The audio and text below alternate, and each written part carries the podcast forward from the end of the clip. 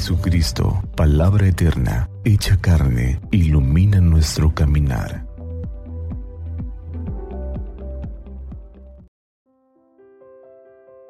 Miércoles 2 de junio del Santo Evangelio según San Marcos. En aquel tiempo fueron a ver a Jesús algunos de los saduceos, los cuales afirman que los muertos no resucitan. Y le dijeron, Maestro, Moisés nos dejó escrito que si un hombre muere dejando a su viuda sin hijos, que la tome por mujer el hermano del que murió, para darle descendencia a su hermano. Había una vez siete hermanos, el primero de los cuales se casó y murió sin dejar hijos. El segundo se casó con la viuda y murió también sin dejar hijos. Lo mismo el tercero. Los siete se casaron con ella y ninguno de ellos dejó descendencia. Por último, después de todos, murió también la mujer. El día de la resurrección, cuando resuciten de entre los muertos, ¿de cuál de los siete será mujer? Porque fue mujer de los siete. Jesús les contestó, están en un error, porque no entienden las escrituras ni el poder de Dios, pues cuando resuciten de entre los muertos, ni los hombres tendrán mujer, ni las mujeres marido sino que serán como los ángeles del cielo.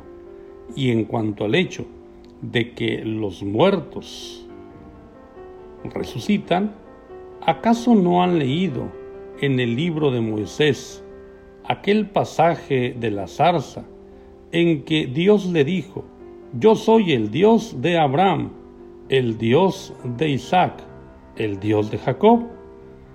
Dios no es Dios de muertos, sino de vivos. Están, pues, muy equivocados.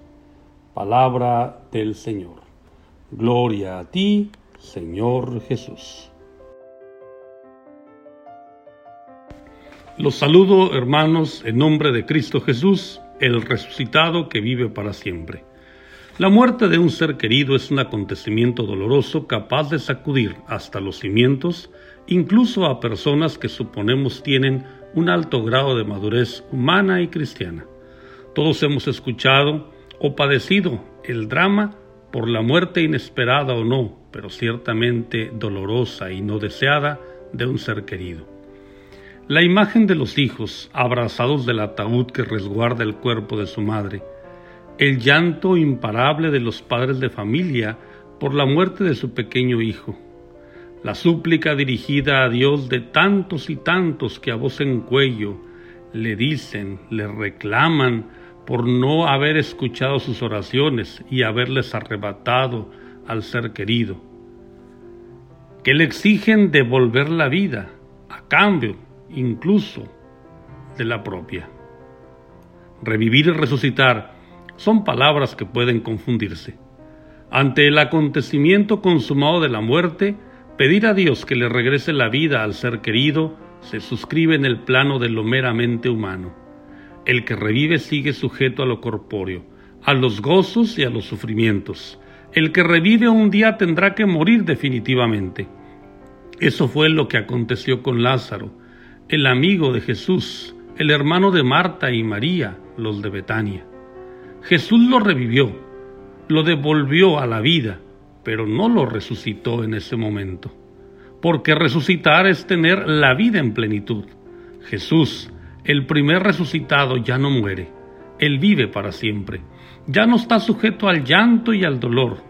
De ahí que no es muy preciso decir que en el cielo la Virgen o el Señor Jesús están llorando por nuestros pecados.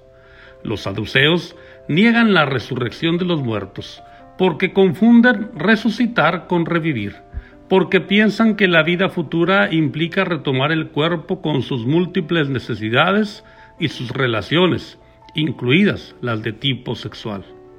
También dudan del poder de Dios, que es capaz de revivir a alguien o de resucitarlo.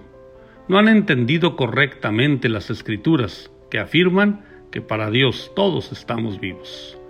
Pedirle a Dios que reviva al ser querido que tanto amamos es confiar que Dios, para Él, todo es posible.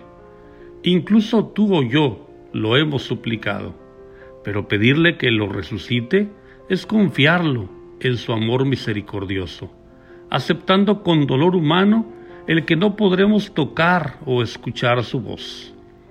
Pedir que lo resucite manifiesta nuestra esperanza en el Dios que luego de la muerte lleva a la plenitud de la vida a aquellos que se nos han adelantado y que seguiremos recordando con amor hasta el momento en que terminada nuestra peregrinación, Dios nos resucite para que volvamos a reencontrarnos con ellos de una manera diferente y para siempre.